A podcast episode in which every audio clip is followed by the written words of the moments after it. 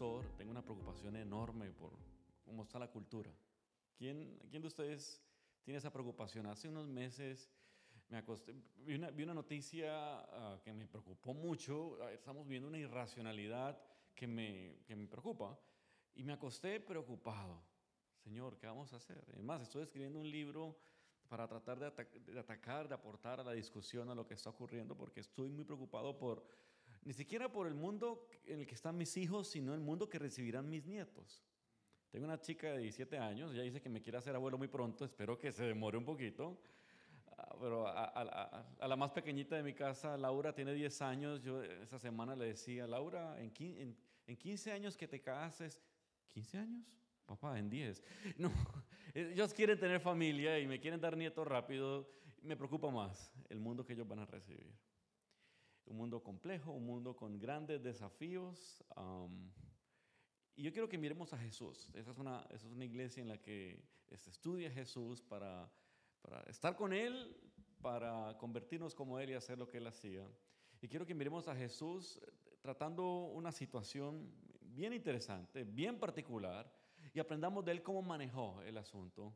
En Juan capítulo 4, versículos 1 al 43. Vamos a estar leyendo ese texto de en porciones para aprender de Jesús en ese texto. Estamos en una serie sobre el carácter de Jesús, muy apropiado, que miremos cómo él estaba lidiando una situación, una mujer con una problemática que ella ni siquiera sabía que estaba mal aparentemente.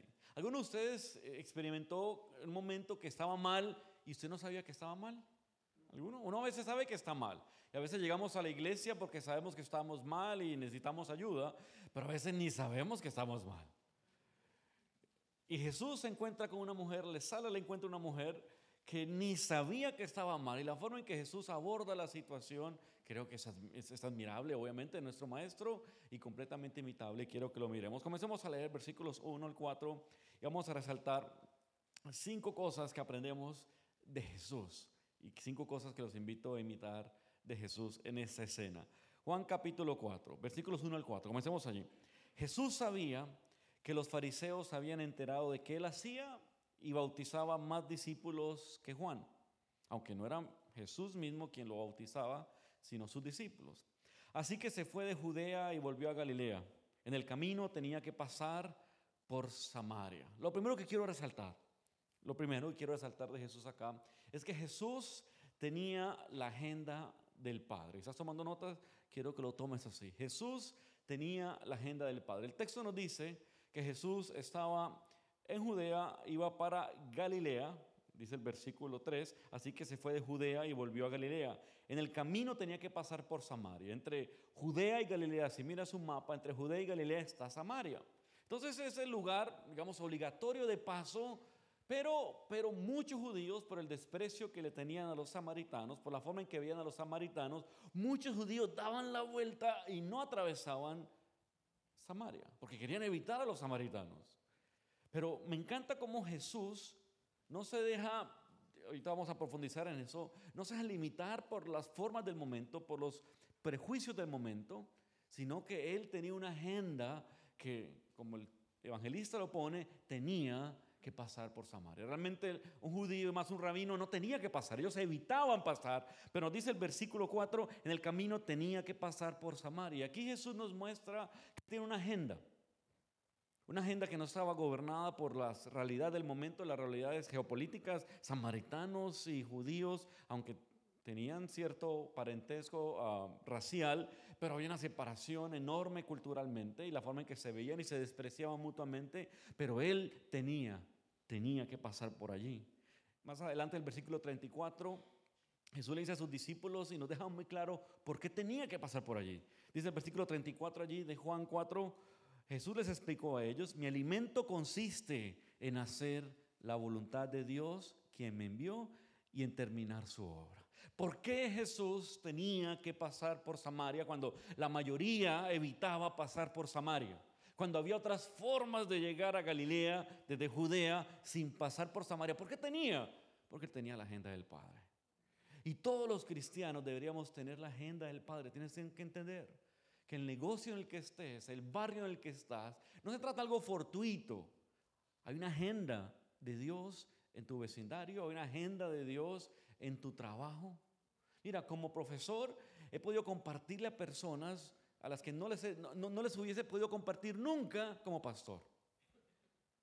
Porque eh, siempre he trabajado en, varias partes en la universidad y, y, como profesor tengo unas influencias que no las tengo como pastor. Yo no llego presentándome como pastor, como profesor. Y puedo hablar con ellos y llegar al corazón de las personas. Es una oportunidad, siempre convencido que Dios tiene una agenda. No es gratuito que yo esté en esa aula. No es gratuito que yo esté haciendo lo que esté haciendo, que esté conociendo las personas que esté conociendo. Y mi pregunta constante es, Señor, ¿qué planes tenés? ¿Qué quieres que yo haga? Muchos aquí están en negocios, algunos tendrán otras, otras, otras actividades, pero no es gratuito ni fortuito las personas que conoces en el camino y los lugares que visitas. Jesús tenía una agenda, la agenda del Padre. Y yo te invito a que estés preguntándole al Señor en cada cosa que vos haces, Señor, ¿cuál es tu agenda? ¿Qué quieres que yo haga? ¿Cuál es tu propósito en mi vida en este lugar en el que estoy? Puede que sea momentáneo. No sé cuántos años me vayas a tener acá, pero quiero tener tu agenda. Que avanzar el reino en todo lo que hagas sea parte estructural, parte integral, no, no, no colateral, no integral de todo lo que haces. Primero que quiero resaltar, Jesús tenía la agenda del Padre. Sigamos leyendo. Versículo 5 en adelante. 5 al 8. Entonces llegó a una aldea llamada, una aldea samaritana llamada Sicar, cerca del campo que Jacob le dio a su hijo José. Allí estaba el pozo de Jacob y Jesús, cansado por la larga caminata, se sentó junto al pozo cerca del mediodía. Poco después llegó una mujer samaritana a sacar el agua y Jesús le dijo, por favor, dame un poco de agua para beber. Él estaba solo en ese momento porque sus discípulos habían ido a la aldea a comprar algo para comer. Lo segundo que quiero resaltar, y está en conexión con lo anterior, es que Jesús fue en contra de los prejuicios étnicos, religiosos y culturales. En esa agenda que él tenía, era una agenda que desafiaba los prejuicios étnicos, religiosos y culturales. Mira, Jesús estaba hablando con una mujer a solas, eso no se acostumbraba. Claro, estaba en un lugar público, pero estaba hablando con una mujer y una mujer samaritana. Y las mujeres samaritanas se consideraban inmundas, más todos los samaritanos se consideran inmundos. Y beber de una vasija de una mujer samaritana, supremamente inmundo. Y Jesús va en contra de todos esos prejuicios, de todos esos pareceres. Y no solo hace eso, sino que le pide agua. Se muestra vulnerable, pide ayuda podemos ver el corazón de Jesús. No tiene ningún problema en mostrarse vulnerable en su momento, pedirle ayuda a una mujer que ningún otro judío le pediría ayuda. Ni siquiera querría ser tocado. Y viene y lo hace. Pide agua e inicia una conversación. Pero me encanta eso porque Jesús, siendo judío y no cualquiera, se pone al nivel de la mujer, le pide ayuda e una conversación. Mira, no sé si te ha pasado, a mí me ha pasado. Si te acercas a una persona en superioridad moral, que yo te mejor que esa persona, la vas a perder. Nadie quiere relacionarse con una persona que lo ve inferior.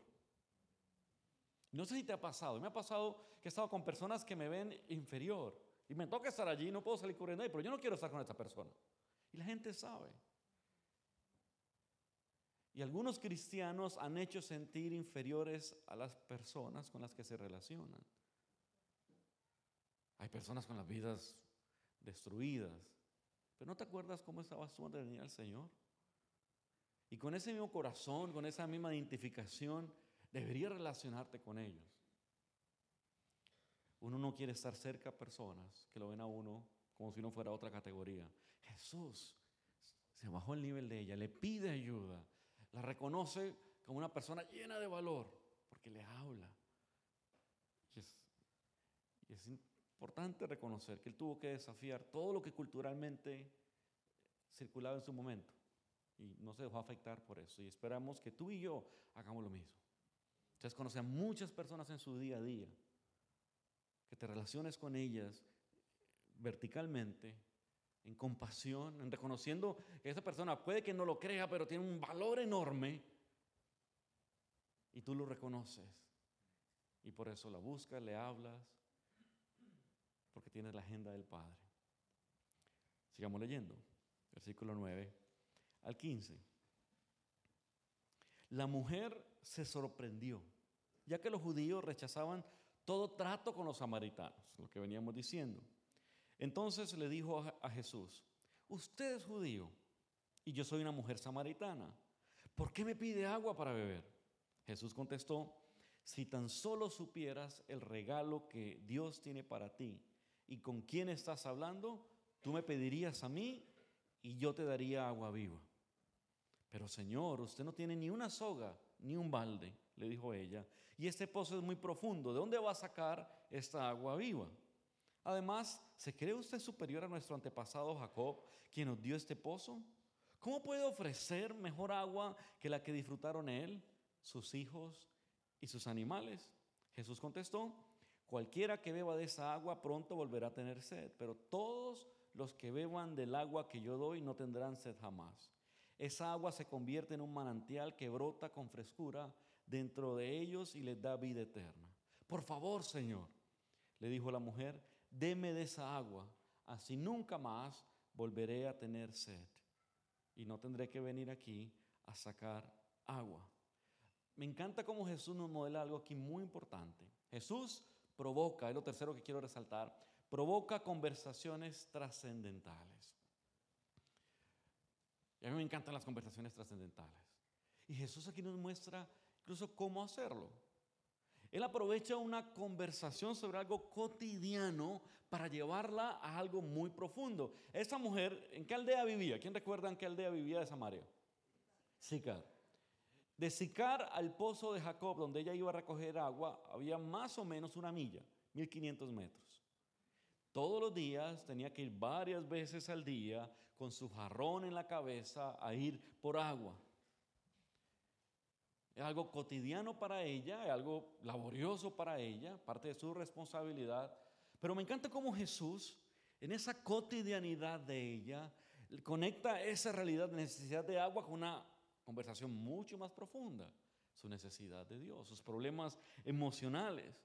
Y, te va a pasar esto en, tu día a día, en tu estudio, en tu universidad, en el colegio, charlando con los padres de los hijos que van a, de tus hijos que están esperando que salgan también de, la escuela. En tu trabajo vas a encontrarte con personas que se hacen conversaciones ligeras, pero tú puedes de esas conversaciones ir y llevarlos a conversaciones más profundas, conversaciones que pueden llegar a ser incómodas, pero vamos a mirar cómo, cómo Jesucristo lo, lo maneja. Conversaciones incluso que los confrontan. Porque mira, muchas personas nunca han reflexionado el por qué creen lo que creen. La gente vive como en piloto automático. Yo creo que una de las cosas más revolucionarias que uno debe hacer ahorita es llevar a la gente a pensar, a reflexionar por qué hacen lo que hacen. Y Jesús le empieza a llevar en esa conversación que ella no sabía cómo iba a terminar. Nosotros sabemos, seremos los evangelios. Pero me sorprende porque me encanta hablar, me encanta hacer preguntas, yo soy muy preguntón. Y me, sorprende cuánta poca profundidad tienen las creencias de las personas. Una vez una alumna en clase me dijo, pastor, a mí en la iglesia, bueno, eh, yo enseño en Cristo para las Naciones, eso sí es un instituto bíblico, allí en Medellín, pero también he enseñado en, en lugares seculares, pero en el instituto bíblico una alumna ah, preguntó, pastor, a mí me enseñaron en mi iglesia, en mi iglesia me enseñaron que hay que orar a las 3 de la mañana. Porque a las 3 de la mañana el diablo es más débil. No, ok. ¿A quién enseñan eso? Perdón. No, no. Yo, ok. ¿Y cuál es el fundamento bíblico? Bueno, ¿y, de qué país? Porque cuando son las 3 de la mañana aquí, pues en otra parte puede ser las 10 de la noche. Y, ¿cuál, es el fundamento de lo que crees? Ah, no, no me dijeron. La gente a veces no reflexiona el por qué cree lo que cree. Estamos en un país religioso. Afortunadamente no tenemos persecución. Entonces lo religioso abunda. Y son muchos los que no han pensado su fe. ¿Por qué creo lo que creo? qué hago lo que hago? Y tenemos en nuestras conversaciones, y Cristo lo modela muy bien, tenemos una oportunidad para tocar temas profundos, temas que ellos a veces ni siquiera habían considerado. ¿Por qué, ¿Por qué lo haces esto? ¿Por qué crees esto? En Colombia hay gente que tiene la Biblia abierta en el Salmo 91. ¿Por qué? Cosas tan pequeñitas. Es un mantra de protección. ¿Por qué lo haces? Y cuando empiezas, a veces la conversación se pone incómoda, pero llevarlos a pensar va a ser muy productivo. Es una puerta que se abre. Y es la invitación.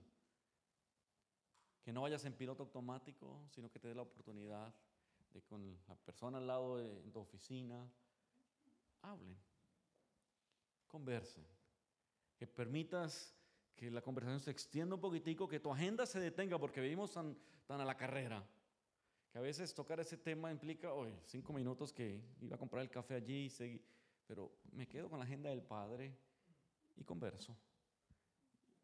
Seguiré, obviamente, quizá habrá más oportunidades de seguir la conversación, pero que aproveches esas oportunidades, que generes conversaciones, que lleves a la gente a pensar. Jesús conecta su necesidad fisiológica de buscar agua, logística, y la empieza a conectar con necesidades profundas.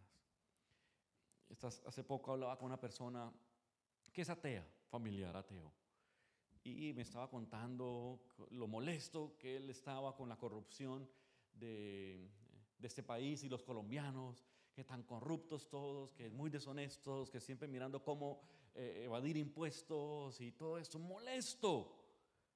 Y yo le dije, hmm, interesante, tú que eres ateo y que estés tan preocupado por algo que, que solo tiene sentido para los cristianos. Él, ¿cómo así? Sí, realmente si eres ateo, supongo que crees, en la evolución. Si crees en la evolución, principio de la evolución, la supervivencia del más fuerte, y ser moral, ser honesto es una ventaja competitiva para alguien que está en el mercado. No hay ninguna razón, le decía yo, para ser una persona honesta si no creo que existe un Dios dador de la moral, un Dios a quien tengo que darle cuenta. Y él empezó a cambiar el tema, ateo. Yo me parece, si uno puede decir que es, en, la, casa me criaron así, está bien. Pero cuando va más profundo no tiene fundamento, no tiene razón, no es una persona honesta, sino creo que Dios existe. Es porque yo creo que Dios existe, que tendré que darle cuenta a Él por mis actos, por cómo yo vivo, que la moral tiene, tiene sentido. Quiso cambiar el tema, pero ahí quedó la semillita, ahí quedó la conversación. Curioso que tú que no eres cristiano tengas pasiones que solo los cristianos encuentran sentido. Lleva tus conversaciones a temas más profundos. Sigamos viendo a Jesús como lo sigue haciendo. Versículo 16 en adelante. Jesús le dijo, y se pone, se pone bien interesante y más personal. Jesús le dijo, ve y trae tu esposo. Hmm, y ella que responde, no tengo esposo, respondió la mujer. Es cierto, dijo Jesús, no tienes esposo porque has tenido cinco esposos, sinvergüenchona, ¿ah? porque has tenido cinco esposos y ni siquiera estás casada con el hombre con el que ahora vives. Es interesante, ella, ella no mencionó que estaba viviendo con un hombre en ese momento. Y, algunos teólogos sospechan por qué. No tienes esposo porque has tenido cinco esposos y ni siquiera estás casada con el hombre con el que ahora vives. Ciertamente dijiste la verdad. Señor, dijo la mujer, seguro que usted es profeta. Lo cuarto que yo veo en Jesús acá es que Jesús confronta, pero no juzga. Y parece importantísimo en nuestras relaciones. Porque Jesús, y, lo interesante es que Jesús sí es el juez. En su primera venida y entre su primera y segunda venida, Jesús está como Salvador. La iglesia tiene el ministerio de la reconciliación. No somos jueces. Pero cuando Jesús venga por segunda vez, que es la esperanza de los creyentes, Él sí vendrá como juez. Y de ninguna manera tendrá por inocente al culpable. Pero entre su primera y segunda venida, que es la era de la iglesia en la que estamos nosotros, la iglesia tiene el ministerio de la reconciliación. No somos jueces. Y Jesús, que sí es el juez, no se comporta como juez acá porque no es su función en ese momento, pero sí confronta. Y expone la intimidad de la mujer de una forma brillante y claro, lo hace en secreto, no lo hace públicamente, está una conversación uno a uno, la confronta, pero con tanta compasión. Ahora, el pasado de ella ha tenido cinco maridos, pero está viviendo con otro en ese momento. Algunos, algunos teólogos piensan que el hecho que ella no haya dicho, cuando Jesús le dijo, ve y trae a tu marido, ok, voy a traer el hombre con el que vivo. El hecho que ella haya dicho, no, no tengo marido, puede ser una indicación que incluso ese pasado no era tan pasado, sigue siendo su presente, que es probable que estuviera allí sola buscando algo. Porque había una creencia judía que en, los, en las fuentes, en los pozos, se encontraba pareja. Abraham, Isaac, encontraron pareja. Moisés en los pozos. Entonces había como una, una creencia, en los pozos se consiguen pareja. Y esta va allá a los pozos, va sola, porque normalmente ellas no van solas, normalmente van en grupos de mujeres. Entonces hay muchas cosas que uno puede especular. ¿Será que estaba peleada con otras mujeres? ¿Será que su reputación era tan que hasta ni las mujeres querían? No sabemos. No podemos presionar mucho el texto más allá de lo curioso que ella estuviese sola buscando agua y que haya negado que tenía marido. Entonces quizás no era tanto su pasado, también seguía siendo su presente, una vida desordenada. Algunos piensan, estaba buscando una oportunidad romántica o sexual al ir sola a la fuente, pero pero Jesús la expone de una manera como tan tierna. Ayer hablaba de ternura, el pastor ayer hablaba de ternura en la relación, una forma, pues la confronta, pero ella no, no se siente atacada. Tanto así que incluso la actitud de ella me, también me inspira. Porque hay gente, hay gente que tú la confrontas y están diciendo, no me juzgue. Y la palabra, esa frase, no me juzgue que dicen las personas, se está convirtiendo en, en, en déjeme pecar en paz. Lo que la gente muchas veces está diciendo cuando dice no me juzgue es déjeme pecar en paz, no se mete en mi vida. Porque no quieren ser confrontados. Y si queremos ser como Jesús, hacer lo que Él hacía, que nos exhorten, que nos confronten, es, es una necesidad. Cuando alguien te confronta, te está dando una oportunidad para ser mejor persona. Cuando alguien te confronta, te está dando una oportunidad de parecerte más a Jesús. Y Jesús confronta a esa mujer. Bien has dicho, le dijo, has tenido cinco maridos y el que tienes ahora no es tu marido. Y esta mujer no dijo, ah, pues ya se miró usted mismo. No empezó a defenderse. Ya dijo, Señor, usted es profeta. Casi que se quebranta. Y Jesús nos enseña que no nos podemos quedar callados ante lo que está mal, pero cómo lo decimos es muy importante. Normalmente si no hay una relación de por medio, la gente no lo va a querer escuchar. Y, en las redes sociales hay muchos cazadores de, de, herejías y defensores de la sana doctrina y se mantienen haciéndole videos a predicadores y atacando y atacando, pero, pero cuando yo tengo alumnos, que muchos de mis alumnos van a terminar siendo pastores allá en Cristo para las Naciones, y aprenden cosas y quieren llegar a la iglesia, cambiar, pero tienes que llegar a servir a tu pastor. Y en medio de una relación, pues, y de servicio, puedes decirle, pastor, yo creo que eso está mal, esto lo podemos hacer mejor. A veces queremos confrontar, y papás a veces quieren confrontar a los hijos, pero no tienen relación con ellos. Confrontación sin relación va a provocar rebeldía. Papás tienen que ganarse el corazón de los hijos para poder confrontarles. Claro, son los papás, tienen el derecho, la responsabilidad, pero tiene que haber una relación de por medio. ¿Cuántos empleados? eso aplica en todas las relaciones. Como profesor, yo juego fútbol con mis, con mis alumnos, yo soy malo, pero, pero para ellos es que esté con ellos allí, el mismo nivel, relacionándome con ellos, me abren la puerta a los corazones de ellos y me reciben todo lo demás de una forma diferente. Entonces, había una relación. Jesús no se acerca a esta mujer en superioridad moral, sabe que esta mujer está con su sexto hombre, Ya tuvo cinco, está viviendo con otro, quizás vino con otras intenciones, quizás no ha superado cosas de su pasado, pero Jesús con tanta ternura la trata, con tanta compasión. Pero miren también que lo que Jesús le dice es una revelación profética. Entonces está moviéndose aquí en, en los dones. Pero tienes que estar abierto a que Dios te muestre cosas de las personas. Porque eso fue lo que confrontó a la mujer. Pero no pierde las oportunidades. Me gusta este caso, tira la foto, por favor. Por, por chocolates, ahorita le damos, no sé cómo, yo por aquí no hay que comprar, pero ¿quién sabe quién es? Este es muy conocido. ¿Quién es este hombre? Famoso astrofísico, los más famosos. Murió en, el 96, 20 de diciembre del 96. Tenía un programa, no, ya no hay chocolate. Ya con ese dato. Tenía un programa, que llamaba Cosmos. Carl Sagan, Carl Sagan. Entonces, Carl Sagan, famoso astrofísico, ¿quién sabe quién es él? ¿No? También astrofísico. Astrofísico cristiano. Carl Sagan no era cristiano y en su, su programa de Cosmos, él terminaba siempre su programa diciendo el universo es todo lo que ha sido, es y será, su posición materialista, ateo, agnóstico.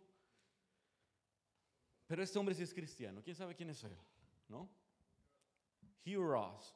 Hugh Ross, astrofísico también, y, en la época de los 80 y 90, bueno, ¿de qué vive un astrofísico? Todos vivían junticos, todos pues, pensadores, hombres de ciencia, profesores, y era un grupito tan pequeño que mantenían juntos los 80 y los 90.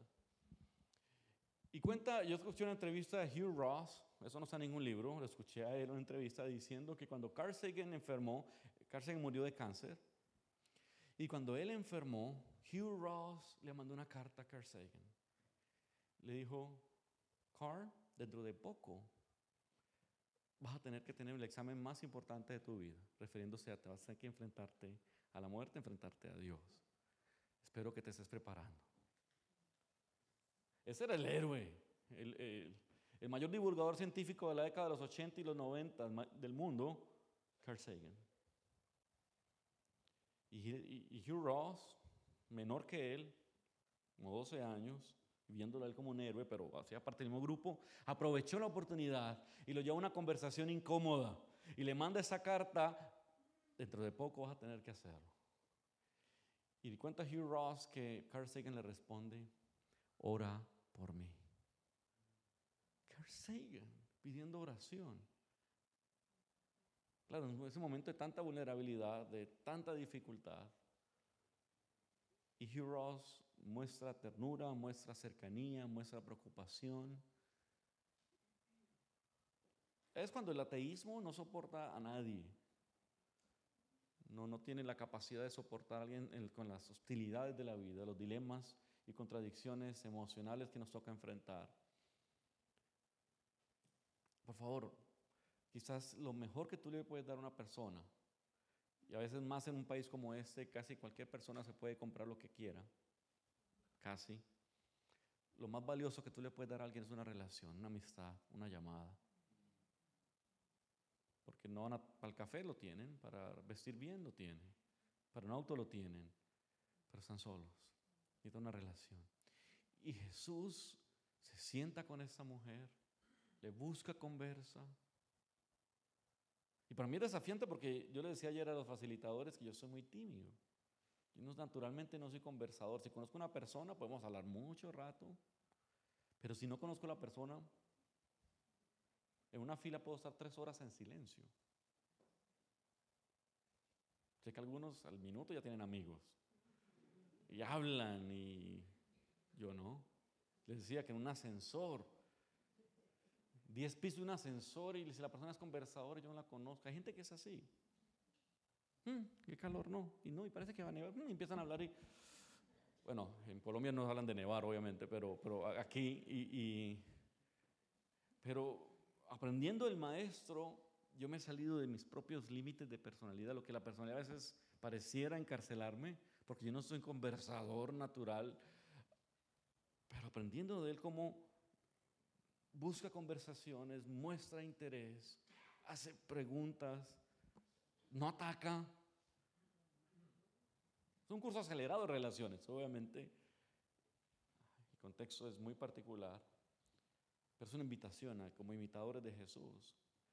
Hagamos la pausa, teniendo la agenda del Padre, en un mundo con tantas prisas, y escucha. Escucha, pregunta, confronta. Y ya que el Espíritu Santo haga el resto, sigamos leyendo. Versículo 20 al 24. Así que dígame, ¿por qué ustedes los judíos insisten en que Jerusalén es el único lugar donde se debe adorar, mientras que nosotros los samaritanos afirmamos que es aquí, en el monte Gerizim, donde adoraron nuestros antepasados? Jesús le contestó, créeme, querida mujer, que se acerca el tiempo en que no tendrá importancia si se adora si se adora al Padre en este monte o en Jerusalén.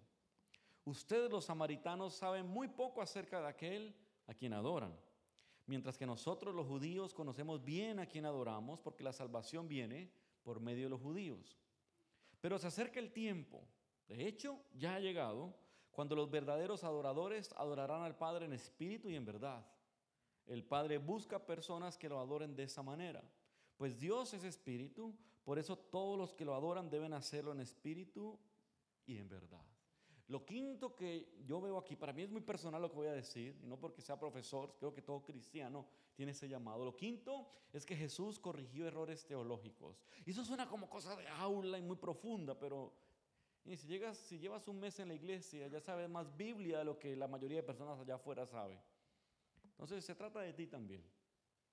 Porque en ese confrontar Jesús va más allá y corrige errores teológicos. La mujer está enfrentando un dilema religioso.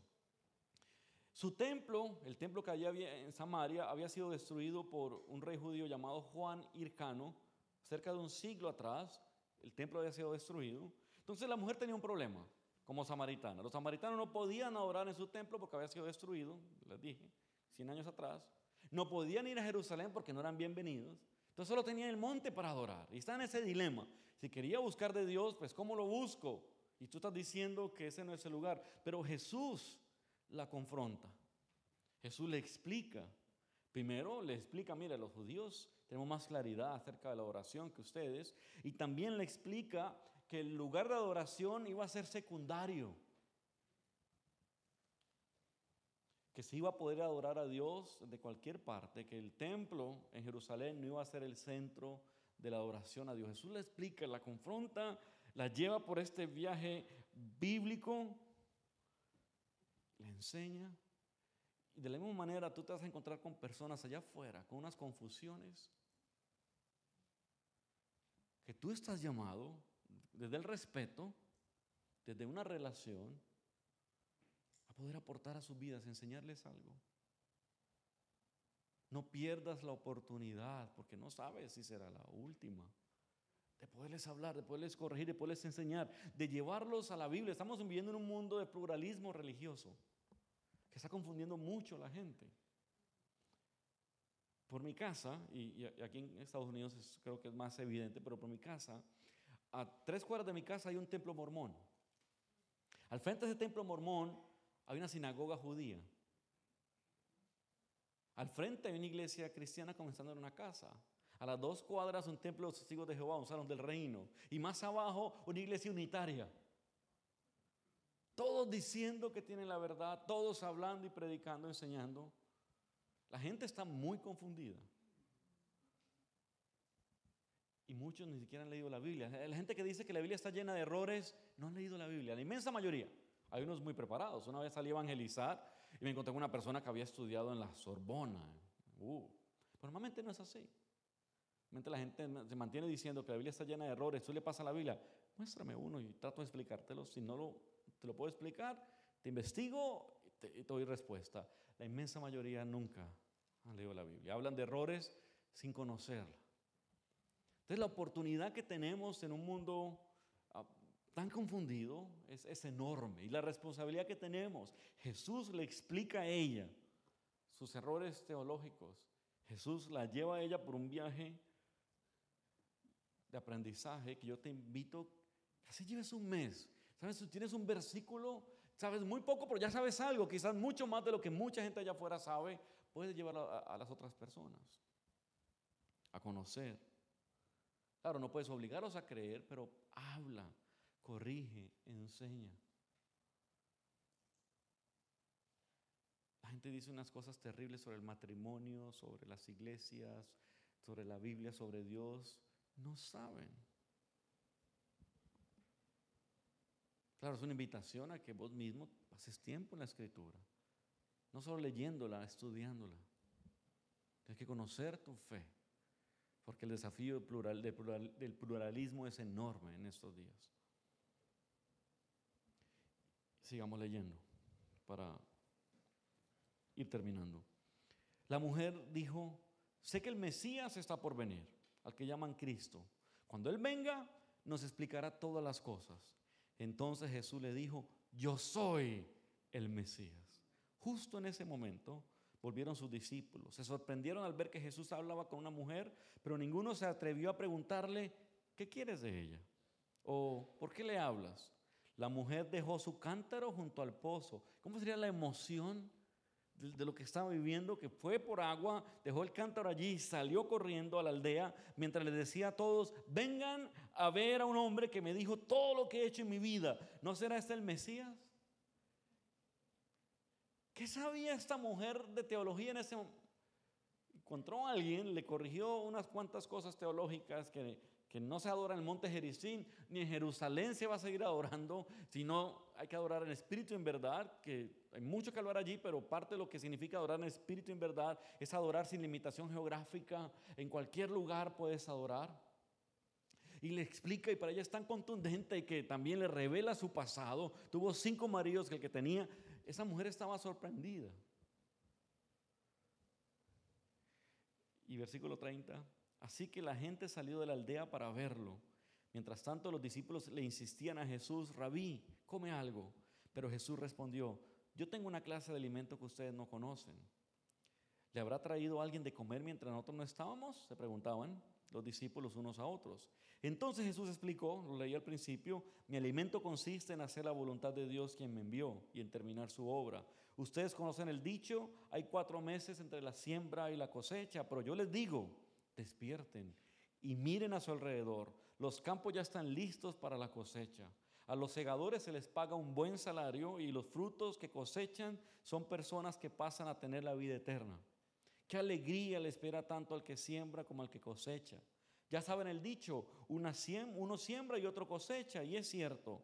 Yo los envié a ustedes a cosechar donde no sembraron. Otros ya habían hecho el trabajo y ahora a ustedes les toca levantar la cosecha. Iglesia, este es un país muy evangelizado y hay muchas cosas sembradas.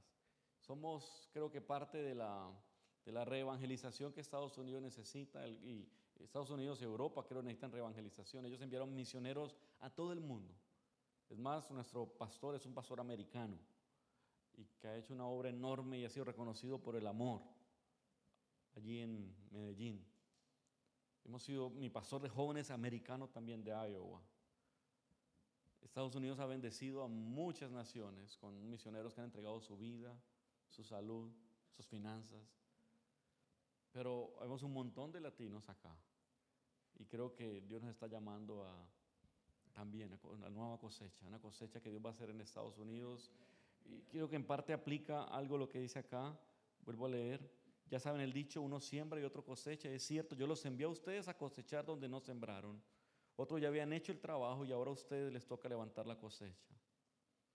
Tanta oscuridad que hay ahora es una oportunidad para la iglesia. Es un desafío y como papá, como pastor, como profesor, me preocupan algunas cosas, pero también entiendo que cuando hay oscuridad la luz es más clara, la luz se ve más claramente. Entonces toda esta oscuridad que estamos experimentando es una oportunidad para la iglesia.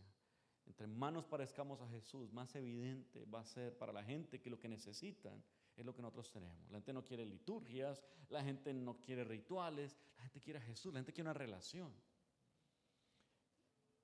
Y esa relación a veces el detonante es una conversación, tú hablando con ellos, tú haciendo una pausa, tú deteniendo tu agenda, tú teniendo la agenda del Padre en tus negocios, en tus instalaciones de cosas, en lo que estés haciendo, Reconócete como alguien que está bajo la agenda del Padre.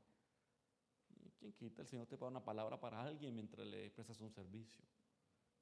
Yo no, yo no sé por qué te, va, a pasar. Le dice a alguien, no sé por qué, pero siento decirte eso. Le dice, si sigues haciendo los taxes, lo que tengas, pero le tiras algo que sientes del Espíritu para esa persona. Muchos samaritanos, versículo 39, y estamos terminando, muchos samaritanos de esa aldea creyeron en Jesús porque la mujer había dicho, Él me dijo todo lo que hice en mi vida. Cuando salieron a verlo, le rogaron que se quedara en la aldea.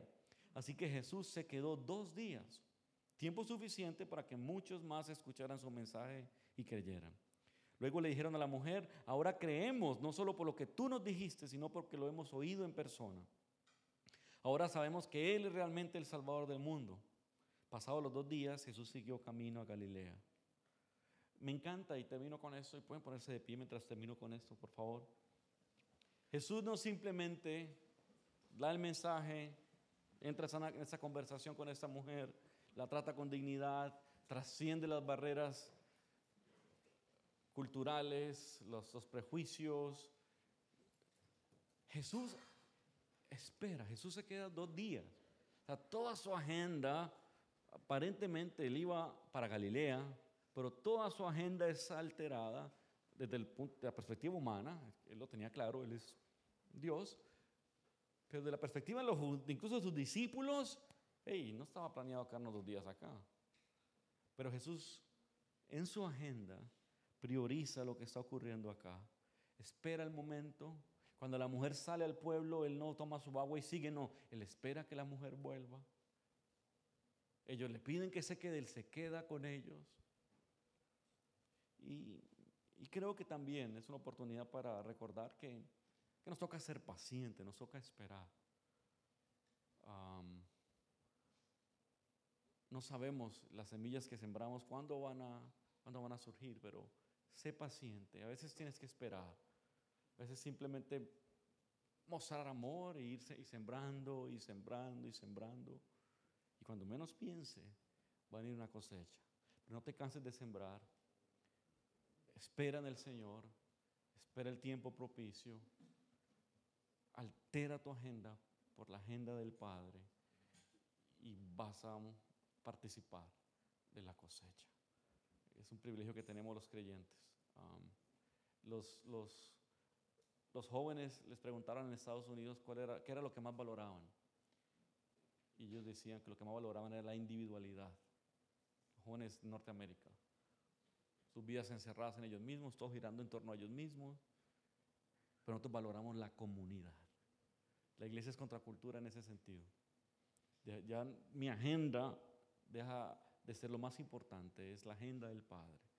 Y hacemos pausa para escuchar al Padre, para sentarnos con una persona, para alterar incluso nuestra agenda, someterla a los pies del Padre, esperar, visitar, llamar, escuchar, preguntar y vamos a ver una gran cosecha.